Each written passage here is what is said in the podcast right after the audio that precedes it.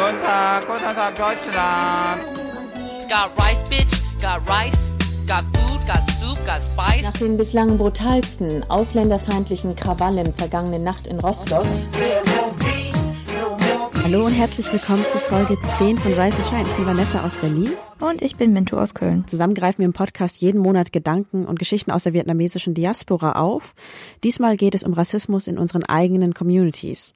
Es gibt auch einen Anlass leider in eigener Sache. Ähm, vielleicht habt ihr es vorhin gemerkt, wir haben unser Intro ein bisschen geändert.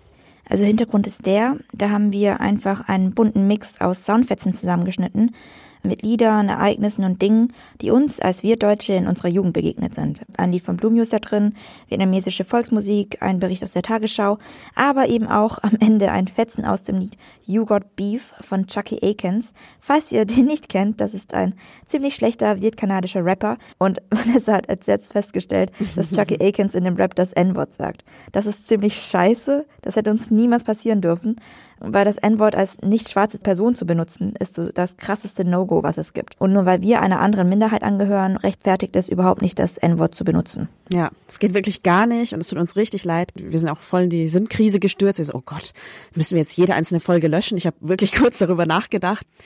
Ich weiß auch nicht, was der beste Umgang ist. Also wir haben es jetzt erstmal geändert. Vielleicht könnt ihr es uns auch sagen, was ihr euch wünscht. Sollen wir das ganz streichen, den Song, und vielleicht einen anderen finden? Oder sollen wir alle alten Folgen löschen, damit wir es nicht reproduzieren? Keine Ahnung. Also auf jeden Fall nur rausschneiden geht nicht. Man muss ganz löschen und dann sind auch die Hörerzahlen weg und dann findet ihr uns auch nicht mehr so leicht auf iTunes und Spotify und so weiter. Keine Ahnung, wie wir das irgendwie neun Folgen lang überhören konnten. Meine Erklärung so ein bisschen ist, weil es einfach nicht mal so Teil des Intros war, sondern das Wort wie so am Ende des Refrains in so einem Anhängsel der auch immer so ein bisschen leiser war und wo wir schon meistens drüber gesprochen haben.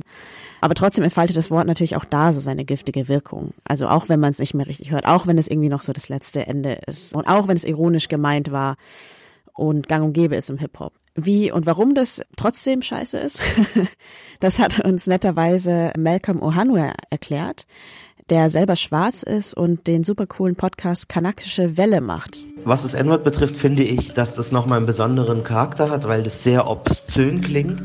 Das ist ein Wort, was also physische Reaktionen evoziert, irgendwie man cringe. Das ist echt etwas, was so einen ganz krassen Effekt hat auf schwarze Menschen, wenn nicht schwarze Leute das sagen. Das ist irgendwas tiefenpsychologisches einfach. Deswegen gilt da vielleicht besondere Vorsicht im Gegensatz zu zum Beispiel dem Wort Kanake, wo das vielleicht freier ist, weil das jetzt nicht ganz so krass und nicht ganz so geladen ist. Aber selbst da hat es auch ein krasses Geschmäckle, wenn es vielleicht eine nicht betroffene Person äh, sagt. Wir haben Malcolm noch eine Frage gestellt, wie er das so sieht, ob wir als andere Minderheit überhaupt so schwarze Kultur annehmen können. Was jetzt Asiaten betrifft oder Asiatinnen oder Leute dazwischen, die sich dieser Kultur annehmen, es geht eigentlich darum, ob man sich damit identifiziert. Ich glaube, man hat als asiatischstämmige Person so ein bisschen den Raum und man kann das auch gut argumentieren, dass man sagt, hey, ich sehe diese Person und ich identifiziere mich komplett und solidarisiere mich komplett und habe das Gefühl, deren Kampf ist auch mein Kampf. Und dann finde ich es auch legitim, wenn man sich in irgendeiner Form auch so, wie auch immer das sein soll, verhält. Wenn man aber das nur benutzt wie ein Kostüm und dann wieder ablegt, wenn es brenzlig wird und sich nicht in irgendeiner Form für diese Kämpfe oder für diese Themen stark macht, dann halte ich es für problematisch. Also ich finde, die Beziehung von Asians gegenüber Schwarzen ist so total ambivalent. Viele Asians identifizieren sich durch Hip-Hop, haben schwarze Helden der Kindheit, aber reden eben auch einen gewissen Slang. Zum Beispiel gibt es den Asian American Autor Eddie Huang, der ist Restaurantbesitzer und Autor und benutzt eben auch diese Sprache, die normalerweise so mit Afro-Americans in Verbindung gebracht wird. Da redet Hip-Hop und ist Hip-Hop und liebt Hip-Hop und in der Hörbuchversion seines Buchs Fresh Off the Boat, das er auch selbst einspricht, spricht er auch diese Sprache.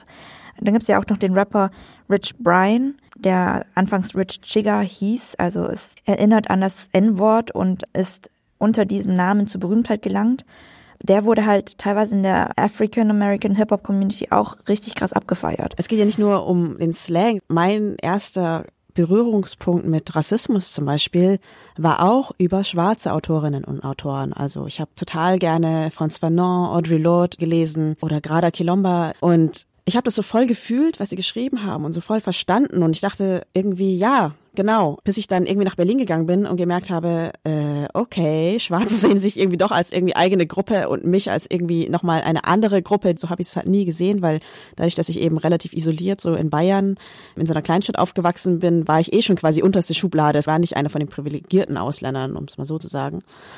Aber ja, ich musste das dann auch irgendwie erstmal so für mich verstehen, okay, nee, ich bin vielleicht doch nicht schwarz. Also nicht, dass ich dachte schwarz, aber so politisch schwarz habe ich mich eigentlich immer gefühlt. Ich finde es voll interessant, dass du über diese afroamerikanischen Autoren die Verbindung zur Hip-Hop-Kultur gefunden hast. Bei mir war es anders. Also ich habe diese Autoren nicht gelesen bis vor ein, zwei Jahren. Und wie ich aufgewachsen bin, war tatsächlich einfach über Hip-Hop. Also erst Deutsch-Rap, wo ja auch viele POC im Game waren und darüber dann auch wieder äh, zum amerikanischen Hip-Hop gelangt bin, auch mit meinem Bruder ja, das war so meine ersten Berührungspunkte so mit POC und mit Rassismus in Kultur und so weiter. Ja, aber auf der anderen Seite ist es halt schon so, und das habe ich irgendwie angedeutet, wir sind dann doch irgendwie nicht alle gleich. Also wir haben schon innerhalb der verschiedenen asiatischen Communities, die es so gibt, vor allem der ostasiatischen, ein Rassismusproblem. Also ich sage jetzt einfach mal vereinfacht, Rassismus, ich will jetzt nicht irgendwie theoretisch ausdeklinieren, ob das so sauber ist, das Wort. Aber in den USA zum Beispiel gibt es den Fall des chinesisch-amerikanischen Polizisten Peter Liang, der einen Schwarzen erschossen hat. Also es war kein weißer Polizist, sondern ein asiatischer Polizist. Und das perfide an diesem Fall war, dass die ganzen weißen Cops, die wurden meistens nie dafür verurteilt oder zur Rechenschaft gezogen, dass sie Schwarze erschossen haben.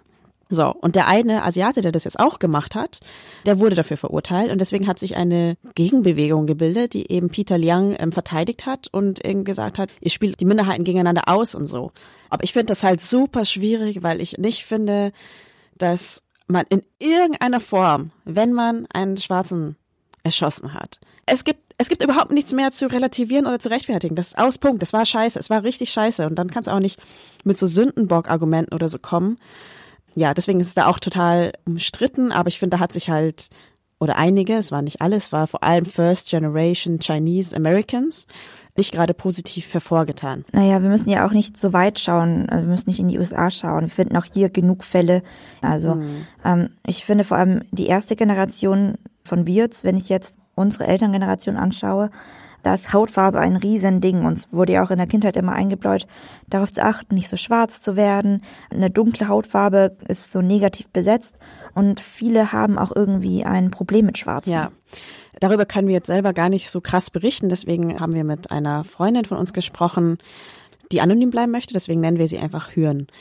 Und sie hat seit fünf Jahren einen Freund, der in Uganda geboren ist und auch schwarz ist.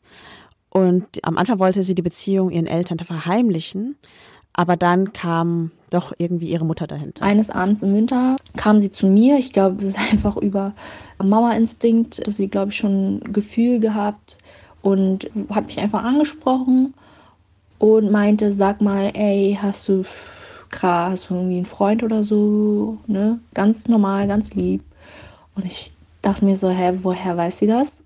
Und ich habe das dann irgendwie bestätigt, aber nicht genau direkt gesagt, wer er ist. Und dann wollte sie natürlich wissen, wer er ist. Und fragte halt, ob es ein Asiate sei. Und ich dann so, nein. Dann hat sie halt gefragt, ist es ein Deutscher? Ich so, nope. Und dann äh, sie so, ja, hm, was wäre dann so, was dann? Dann habe ich halt auf Nachfrage gesagt, dass ich, dass es ein Afrikaner sei. Zu ihrer Überraschung war das aber erstmal gar nicht so schlimm. Das hat mich echt umgehauen, muss ich sagen, weil sie zu meinem Überraschen sehr angenehm reagiert hat, aber auch wirklich unerwartet souverän. Ich dachte wirklich innerlich so, what the fuck, warte mal kurz, warte, ist das jetzt wirklich passiert? Also sie meinte nämlich, ja, dass es doch die Hauptsache sei, dass man glücklich ist und ihr müsst wissen, ich wirklich, ich habe eine echt liebe Mama. Die ist so fürsorglich und ähm, auch sehr verständnisvoll. Es gibt so echt coole Sachen an meiner Mama, aber bei sowas, da dachte ich, jetzt, jetzt kommt's, ja, jetzt, jetzt wird's die Hölle. Aber es war überhaupt nicht so. Und es hat mich in dem Moment so geschockt, dass sie irgendwie Akzeptanz gezeigt hat. Und es kommt nicht nach meiner Mom, weil es nicht so, wie ich sie sonst kenne, wie sie sonst reagieren würde. Und deswegen war ich an dem Abend so ein bisschen geflasht und äh, dachte so, okay, Okay. Diese Akzeptanz währte aber leider nicht so lange, wie Hören uns erzählt. Der Turnover kam eigentlich schon relativ früh, nämlich einen Tag später, als meine Mom dann natürlich jedem Bescheid gesagt hat, boah, meine Tochter ist mit einem Afrikaner zusammen und dann gab es die Reaktion, es gab das Feedback, was dann womöglich auch kein guter war, weshalb sie dann auch zu mir kam und meinte, nein, nein, nein, nein, das geht nicht. Also ihr müsst da, das geht auf jeden Fall nicht, die Beziehung, nein. Und ab dann waren wirklich rassistische Sprüche gang und gäbe. Überrascht dich das? Nee, überrascht mich gar nicht. Die Klischees, die meine Eltern gegenüber Schwarzen haben, sind teilweise schon ziemlich krass. Und das Komische dabei, finde ich, ist, dass ähm, meine Eltern ja schwarze Personen kennen. Einer meiner Schulfreunde ist schwarz und in ihrer Zeit als Vertragsarbeiter hatten sie es auch mit Leuten aus Kuba und aus Mosambik zu tun, mit denen sie ziemlich gut ausgekommen sind. Ziemlich schlimm wird es dann aber, wenn es um Schwarze geht, die sie nicht persönlich kennen. Also wenn meine Eltern zum Beispiel über Flüchtlinge aus afrikanischen Staaten reden, ist das immer mit Furcht verbunden. Dann heißt es immer Dengtui, ähm, Gegua, also sowas habe ich da in dem Kontext auch schon oft gehört. Also vielleicht die Übersetzung Dentui ist äh, total schwarz und Regua ist ein Ausdruck für Ekel. Ja, ich will noch eine Geschichte erzählen. Ich war mal mit meiner Mama spazieren und wir sind dann auf eine Gruppe mit zwei bis drei eritreischen Geflüchteten vorbeigekommen. Und ähm, da wollte meine Mutter dann die Straßenseite wechseln. Ich weiß nicht so, ich dachte mir so, hey, was ist mit dir los? Mhm. ja, aber Vanessa, hast du sowas ähnliches in deinem Umfeld auch mitbekommen? So rassistische Sprüche über Schwarze? Ähnlich ja, aber viel seltener. Also es gibt bei uns einfach, also in meiner Kindheit, ich kann mich gar nicht irgendwie an andere schwarze Menschen erinnern. Aber ich habe natürlich immer mitbekommen, wie sie über Schwarze sprechen zum Beispiel. Und ich habe auch ehrlich gesagt keine Ahnung, woher das kommt. Also ob das wirklich derselbe Rassismus ist, wie ihn die Weißen gegen Kolonialisierte entwickelt haben oder ob es einfach eine Abneigung gegen dunkle Haut ist, also auch gegen eigene dunkle Haut zum Beispiel, weil man das mit schmutziger Arbeit auf dem Feld oder auf der Straße verbindet. Das für mich dann, weiß ich nicht, ob Rassismus dann das richtige Wort ist oder nicht eher eine Form von Klassismus, also Diskriminierung wegen der sozialen Klasse, die sich dann eben in dunkler Hautfarbe äußert. Manche sagen auch Colorism dazu. Ja, aber wie gesagt, allgemein wurde ich damit eher weniger konfrontiert. Es gab einfach wenige Anlässe. Anlass ist es aber ja bei Hören, die da jeden Tag durch muss. Ähm, schon allein, wenn ich sage, ich treffe mich mit ihm, dann kommen Sprüche wie, warum bist du mit ihm zusammen? Äh, kannst du dir keine anderen suchen oder so? War das, ist es so schwer? Oder man denkt ja auch irgendwie, dass Schwarze oder Afrikaner dreckig seien oder keine Ahnung. Sowas kam halt auch von meiner Mom. Ich denke mir so, warum redest du so über meinen eigenen Freund? Wie soll ich sagen? Ich habe meine Mama da irgendwie nicht wiedererkannt. Dieser Rassismus kommt halt extrem zum Vorschein, äh, nicht im Alltag, beim Einkaufen oder sonstiges, sondern wenn es wirklich direkt in der Familie einen Fall gibt oder die Familie oder man selber einfach direkt betroffen ist, weil dann kommt das erst zum Tragen. Also die Situation finde ich schon ziemlich schwierig. Als Tochter will man ja auch, dass die Familie den Menschen, in den man sich verliebt hat, auch gern hat, also auch akzeptiert. Und auch Hören hat deswegen noch nicht wirklich einen Weg gefunden, wie sie damit am besten umgehen kann. Wenn man sowas immer eingeredet bekommt, dann macht es schon was mit einem. Ähm, man wird indirekt, obwohl man das gar nicht möchte, ein wenig skeptisch und reflektiert für sich, weil man ja immer sagt, Mamas haben ja immer recht. Die wissen ja immer, was gut für einen ist und das stimmt. Sie will einfach nur das Beste für mich, aber äh, ich musste hier echt eine Trennlinie ziehen zwischen was von dem meint sie und was von dem ist nur Gelaber, um das zu erreichen, was sie erreichen möchte. Also ich habe schon ein bisschen damit gelernt, umzugehen, aber es ist immer noch nicht einfach. Also es gibt keine Formel oder so, die ich dann einfach anwende, sondern man muss da immer mit der Situation einzeln umgehen und notfalls echt ignorieren. Ja, ich finde es voll cool von Huyan, dass sie immer noch äh, so viel Verständnis aufbringt für ihre Eltern. Wobei ich sagen muss, dass ich das in ihrer Situation wahrscheinlich auch hätte, weil ich einfach weiß, wie krass das in der Wirt-Community ist, wie wichtig die Meinung der anderen Menschen um dich rum sind. Also vor allem der vietnamesischen Familien, die hier auch sind und die du halt regelmäßig siehst. Und wenn da irgendwie auch geflüstert wird, ah, deine Tochter, hm, die ist jetzt mit einem Schwarzen zusammen, das ist doch voll komisch und so, und ähm, da wird geredet, das beeinflusst die Eltern auch voll. Deswegen glaube ich, ist es auch richtig, richtig hart. da durchzugehen. Also ist einfach eine Scheißsituation und deswegen hat Hürn auch angeboten, wenn ihr in einer ähnlichen Situation seid, sich mit euch auszutauschen. Gerne über die Rise and Shine Girls meinen Kontakt aufnehmen und ja, ich bin da sehr offen gegenüber und würde mich sogar sehr gern vernetzen und euch da irgendwie unterstützen wollen, weil ich glaube, das baut gegenseitig aufeinander auf. Äh, showing love und so, ne? Und ähm, die Hoffnung stirbt echt zuletzt. Ihr kennt den Gong, er läutet unsere Pausenrubrik ein. Hashtag Frage an Asiaten. Diesmal kommt die Frage von Hio. Er fragt, ich würde gerne wissen, wie eure Eltern zum Thema gemischte Paare stehen. Seid ihr eventuell selbst in einer gemischten Beziehung und was sagen eure Eltern dazu? Meine waren von Anfang an nicht ganz einverstanden mit meiner damaligen deutschen Freundin, mit der Begründung, dass ich der älteste ihrer Kinder bin und später die Kultur, Ahnenehrung und so weiter weitertragen muss. Hm, wie ist das bei dir? Uh. ähm, ja, ich glaube, das ist ja kein Geheimnis. Ich glaube, wir haben beide schon gesagt, dass wir in der Vergangenheit oder aktuell weiße Männer gedatet haben oder daten. Bei mir in der Familie habe ich das Gefühl, dass es für meinen Bruder deutlich schwieriger ist als für mich, mal umgekehrt. ich äh, kann mir schon vorstellen, woran das liegt. Also so mehrere Sachen. Ich glaube, wenn ich jetzt mich in meine Mutter hineinversetze, in ihre Gedankenwelt, denkt sich meine Mutter, dass deutsche Frauen eben, die halt auch gut ausgebildet sind und Karriere haben, dass sie ein bisschen zu eigensinnig sind, eigenständiger und so und nicht unbedingt mehr zu Hause den Haushalt so schmeißen wollen und so weiter und dass sie ein bisschen temperamentvoller sind. Und deswegen feuern sie meinen Bruder auch an, dass er halt nach Vietnam gehen soll, um sich eine Frau auszusuchen oder eine Freundin zu suchen und sie dann nach Deutschland zu bringen. Außerdem äh, habe ich auch das Gefühl, dass äh, die vietnamesischen Jungs ein bisschen wie kleine Prinzen aufwachsen. Jedenfalls war das in meinem Umfeld so. Also die Jungs mussten nie im Haushalt helfen und können nicht kochen und so weiter. Und ich glaube, die wollen einfach eine Frau, die sich um ihre kleinen Prinzen kümmern.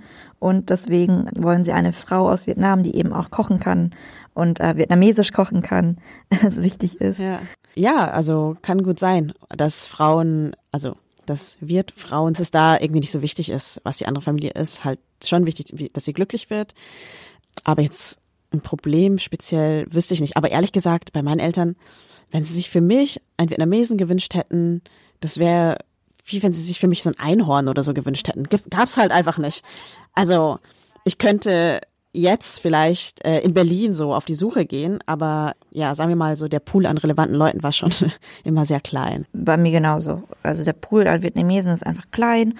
Ja, ich glaube, es hat auch eine Art Traditionsebene. Vor allem die erstgeborenen Jungs hat schon die Aufgabe, den Familiennamen weiterzutragen und da fühlen sie sich wahrscheinlich wohler, wenn das eine Vietnamesin ist. Was nicht heißt, dass es okay ist, aber genau, also das ist einfach so, wie wir uns diese Reaktion von Hughes Eltern erklären und auch die Abneigung unserer oder meiner Eltern ein bisschen gegenüber dem Gedanken, dass ihr Sohn eine deutsche Frau heiratet. Ja, aber ich glaube, das war alles, was wir dazu sagen können. Ähm, wenn ihr noch Fragen an Asiaten habt, schickt sie uns gerne entweder ganz öffentlich über den Hashtag Fragen an Asiaten oder über unsere Social Media oder an unsere E-Mail-Adresse.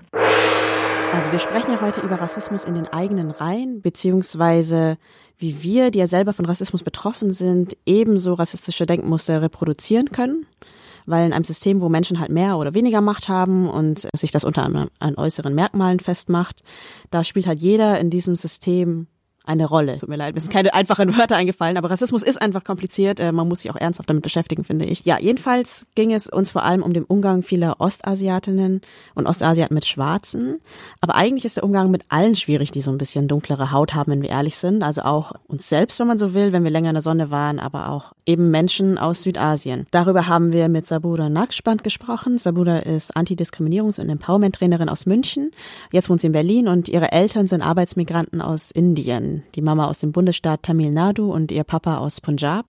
Und Sabura hat beobachtet, dass ihre Herkunft hier in Deutschland ständig vergessen wird. Also, dass die Leute erstens keine Arbeitsmigranten aus Indien auf dem Schirm haben, sondern nur also elitäre Informatiker. Und dass zweitens Ostasiaten Südasiaten kaum mit einbinden. Ich glaube, das Schockierendste war, als ich auf einem asiatischen Filmfestival aufgelegt habe und mir eine der OrganisatorInnen gesagt hat, ja, also wenn wir Indien jetzt zu Asien zählen, dann können wir ja gleich Iran mit da reinnehmen. Das fand ich schon ziemlich ein Schlag ins Gesicht, dass Südasien einfach mal aus Asien raus definiert wurde. Genau, und dass auch so Konflikte um Colorism und ähm, also auch äh, Diskriminierung aufgrund von, ja, nicht so thematisiert werden oder präsent. Ich weiß auf jeden Fall, dass es äh, Vorurteile und sehr viele Stereotype über ähm, und Rassismus gegenüber schwarzen Menschen und ostasiatischen Menschen auch in Indien gibt. Ja, das, was sie sagt, stimmt schon. Wenn man über Asians oder Asiaten spricht, denkt man eigentlich nie an Südasiaten. Also zumindest gilt das jetzt für Kontinentaleuropa und die USA. In Großbritannien ist es natürlich anders. Wenn man da von Asian spricht, denkt man schon an Menschen aus Südasien, auch aufgrund der Kolonialgeschichte. Nochmal zurück, also ich finde auch krass, dass man auch am Film Crazy Rich Asians so gemerkt hat, dass man einfach bei Asians nicht an Südasiaten denkt. Weil der Film, der spielt ja im Vielvölkerstaat Singapur und obwohl das in Singapur spielt, das ja ziemlich krass beeinflusst ist von Indonesien und Malaysia und auch Indien, zeigt dieser Film keine südasiatischen Gesichter. Und Sabura ist diese mangelnde Repräsentation vor allem aufgefallen, als sie in London gelebt hat. Ja, es ist eine sehr große Community natürlich. Wir sind natürlich die zweitstärkste Bevölkerung in der Welt und ja, ist manchmal ein bisschen bizarr. Vor allem, wenn man in Berlin hockt, hat man das Gefühl, man ist irgendwie so ein exotischer Alien. Eigentlich egal, in welche Community man da reingeht. Man ist so ein bisschen unsichtbar und wir haben ja auch keine Archive. Also ich glaube, es gibt kaum Bücher zu der asiatischen Einwanderung, schon gar nicht Arbeitsmigration. Es geht immer so ein bisschen unter, auch in den äh, Geschichten von Geflüchteten. Ist, glaube ich, die südasiatische Perspektive auch so ein bisschen unsichtbar, obwohl ja schon auch viele aus Pakistan und Nordindien auch und Bangladesch auch hierher kommen. Sehr guter und wichtiger Punkt, finde ich. Ähm, wobei man schon unterscheiden muss. In so aktivistischen Kreisen sind Menschen aus Südasien vielleicht eher unsichtbar, was kacke genug ist. In den Medien dagegen sieht man sie sehr wohl und zwar auf eine total stereotype Art und Weise. Also viele haben von euch vielleicht Simpsons geguckt und da gibt es zum Beispiel den indischen Kioskbesitzer Apu. Nachdem ich Ihnen so viele Jahre immer treu gedient habe. Nein, ich will nicht mehr leben. Nein, Nein. Das Problem mit Abu ist ja auch, Abu war lange Zeit der einzige indische Charakter so im Fernsehen. Aber dann hatte er diesen schlechten Akzent und ähm, ja und sein englischer Akzent war ja nicht mal, also den hat ja nicht mal zum Beispiel ein Inder eingesprochen, so dass es irgendwie ja war ein weißer Mann, der den Abu eingesprochen hat.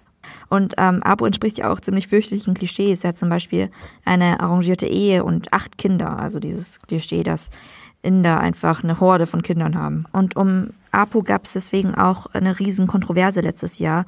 Da hat der Komiker Hari Kondabulu den Simpsons-Machern in einer Doku vorgeworfen, dass der Charakter von Apu Stereotype fördert und Südasiaten negativ darstellt. Genau, die Doku heißt The Problem with Apu, falls ihr sie gucken wollt. Und da ähm, lässt er prominente Südasiaten sprechen und die erzählen dann, wie sehr sie als Kinder und Jugendliche eben unter diesen Stereotypen gelitten haben. Ja, sowas wie mach mal Apu nach. Ja. Und die Macher haben auch auf die Kritik reagiert. Sie haben sie in einer Folge aufgegriffen. Aber das war halt auch finde ich, ein total problematischer Umgang, weil sich Lisa darin über Political Correctness beschwert. Also Marge, die Mutter, und Lisa, die Tochter, lesen ein Buch und dann, da fällt Marge auf, das ist ja irgendwie rassistisch und versucht dann die rassistischen Stellen so ein bisschen zu verändern. Und dann reden sie darüber, es fällt Lisa natürlich auf und sagt, ja, das ist halt, weil man heutzutage Dinge politisch korrekt sagt. Und das ist halt total komisch, weil ausgerechnet Lisa, die eigentlich in der Serie bekannt ist für ihre kritischen Fragen, jetzt dahergehalten wird, um ein im Grunde rechtspopulistisches Argument vorzubringen. So Political Correctness ist jetzt auch sehr negativ behaftet und tut so, als ginge es um Rechthaberei und nicht irgendwie um grundsätzlichen Respekt vor Menschenwürde. Naja, daraufhin gab es nochmal einen Shitstorm und jetzt gibt's Gerüchte, dass Apu einfach sterben soll und aus der Serie verschwinden soll keine Ahnung, wie sie es machen, aber wenn sie ihn einfach nur loswerden, dann wäre das halt auch ein super billiger Umgang mit der ganzen Kritik, finde ich. Ja, also ich habe nicht das Gefühl, dass die Simpsons-Macher irgendwie eine Antwort darauf gefunden haben, weil ähm, der Typ, der eben Apu auch spricht, der hatte sich ein paar Mal geäußert und gesagt, hey, ähm, ich will mich da auch gar nicht so vortun. Wenn es den indischen Communities in dem Land total wehtut, dass es Apu gibt, dann äh, werde ich ihn nicht mehr sprechen und das verstehe ich auch, da würde ich mich zurückziehen. Das Ding ist ja, Apu ist nicht der einzige prominente indische Klischeecharakter im Fernsehen. Das, die moderne Version davon wäre Raj von Big Bang Theory, dieser geeky Astrophysiker, der nicht mit Frauen sprechen kann. Ja. Of course not. I'm here on an H-1B visa, which means I can't be associated in any way with crime or criminal activity, and I'm not. Excuse me? Please don't send me back to India. It's so crowded. It's like the whole country is one endless Comic-Con, except everybody's wearing the same costume. Aber auch das deutsche Fernsehen kommt nicht aus der Nummer raus. Da gibt's zum Beispiel, vielleicht erinnern sich einige von euch, Ranjit, Oh Gott, Ranjit. der von den äh, Kaya Jana gespielt wird. Und der malt sich zum Beispiel das Gesicht auch noch braun an. Also Kaya Jana ist ja ein türkischer Comedian. Da malt er sich das Gesicht braun an und macht so einen ganz komischen Akzent nach. Hallo, ich habe mich entschlossen, Berufssoldat zu werden. Und dafür brauche ich eine Grundausbildung. Fun Fact über Kaya Jana. Also seine Karriere macht ja vor allem so aus, dass er Witze macht, entweder so Klischeewitze über Inder, wo er sich braun anmalt und in einen schlechten indischen Akzent nachmacht, oder er macht sich über Türken ein bisschen lustig, macht da Klischee-Türkenwitze. Und das Ding ist halt, Kaya Jana spricht nicht mal mehr Türkisch. Also echt? so schräg Oh. einfach. Naja, aber was folgt jetzt aus all dem, was wir jetzt besprochen haben? Also wir wollen euch jetzt auch nicht mit dem Gefühl aus der Folge entlassen, dass es ein Problem ist, das man nicht lösen kann. Ja, wir haben uns dafür einfach noch ein paar Artikel durchgelesen und werden auch die besten davon für euch verlinken. Vielleicht kurze Zusammenfassung. Das waren vor allem Asian Americans oder Black Americans. Wieder mal, weil es gibt hier in diesem Raum einfach noch nicht so viel dazu. Das geht in ganz viele verschiedene Richtungen. Also die einen finden, man sollte sich einfach stärker solidarisieren, auch mit der Black Lives Matter Bewegung. Andere finden, man kann einfach mit seinen Eltern mehr darüber sprechen. Also äh, Rinku Sen in Magazin Reappropriate schrieb zum Beispiel, When community elders tell you to not hang out with the black kids, smile sweetly and ignore them. Three days later, tell the elders that it's racist to avoid black people. Ja, ähm, außerdem haben wir auch uns mit dem Artikel beschäftigt von Christina Wong in The New Internationalist, Six Ways to be a Better Ally. Christina Wong ist Third Generation Chinese American und ging für einen Freiwilligendienst nach Uganda. Und äh, dort merkte sie eben, dass sie alle als Weiße betrachteten und machte sich eben daraufhin Gedanken um ihre eigenen Privilegien, sagt zum Beispiel, dass man die Erfahrung von Armut und Mobbing, die Asians auch in ihrer Jugend haben, nicht mit existenziellen Erfahrungen von Schwarzen gleichsetzen kann. Also es ist einfach nicht das gleiche wie auf der Straße einfach von Polizisten zur Seite gewunken zu werden, jedes Mal irgendwie Angst um sein Leben zu haben, dass man halt von Polizisten erschossen wird. Und ähm, deswegen sollte man auch nicht sich so in die erste Reihe drängen, wenn es um Anliegen von zum Beispiel Black Lives Matter geht. Man sollte sich zurücknehmen. Man sollte einfach auf die Black Communities hören und auch darauf reagieren, wenn sie einen darum bitten, ein bisschen in den Hintergrund zu treten. Und man soll eben Schwarze supporten, zum Beispiel mit Jobs, sie zu zieren, wenn man ihre Werke benutzt und eigene Privilegien eben überdenken und helfen, über Black Lives Matter aufzuklären. Ja, und dass man einfach aufpasst, sich nicht instrumentalisieren zu lassen, weil Asiatinnen und Asiaten gern als die Mustermigranten hingestellt werden, die eben, ja, keine Ahnung, fleißig sind und keine Probleme machen oder so. Aber dieses Argument dient ja meistens dazu, irgendwie andere schlecht zu machen und dass man sich da auch hinstellt und sagt, nee, so nicht. Also ich lasse mich nicht dafür benutzen, damit ihr andere Menschen mit Migrationshintergrund schlecht macht. Also dass man wirklich auch so seine positive Stellung, wenn man das so bezeichnen will, nutzt, um auch wirklich auf Probleme hinzuweisen. Genau. Wenn ihr noch mehr ähm, Anregungen habt oder so, teilt sie mit uns öffentlich oder schreibt uns eine E-Mail vielleicht an riseandshine.podcast@gmail.com. Wenn euch noch andere Dinge aufgefallen sind, es war, ich finde, es war jetzt ein bisschen eine schwierige Folge. Ich hoffe, wir haben uns nicht in irgendwelche ganz schwierigen Nesseln gesetzt. Dann schreibt es uns. Ja, bitte schreibt uns, weil dieser Prozess, diesen Podcast zu machen, wir lernen die ganze Zeit was dazu, jedes Mal. Und wir machen auch viele Fehler. Und das ist okay so, aber wir lernen total viel durch den Austausch mit euch, mit unseren HörerInnen. Und wenn wir verkacken, dann sagt es uns ruhig, damit wir das beim nächsten Mal besser machen können. Ansonsten findet ihr uns bis zur nächsten Folge in den sozialen Medien. Also wir sind auf Instagram, auf Facebook, auf Twitter. Und wenn ihr die Folge gut fandet, auch wenn ihr sie kacke fandet, aber unsere Arbeit unterstützen wollt, dann habt ihr die Möglichkeit und zwar auf Steady. Genau, wir haben eine Steady-Seite, die heißt steadyhq.com slash rise and shine. Da könnt ihr uns mit einem kleinen monatlichen Beitrag unterstützen.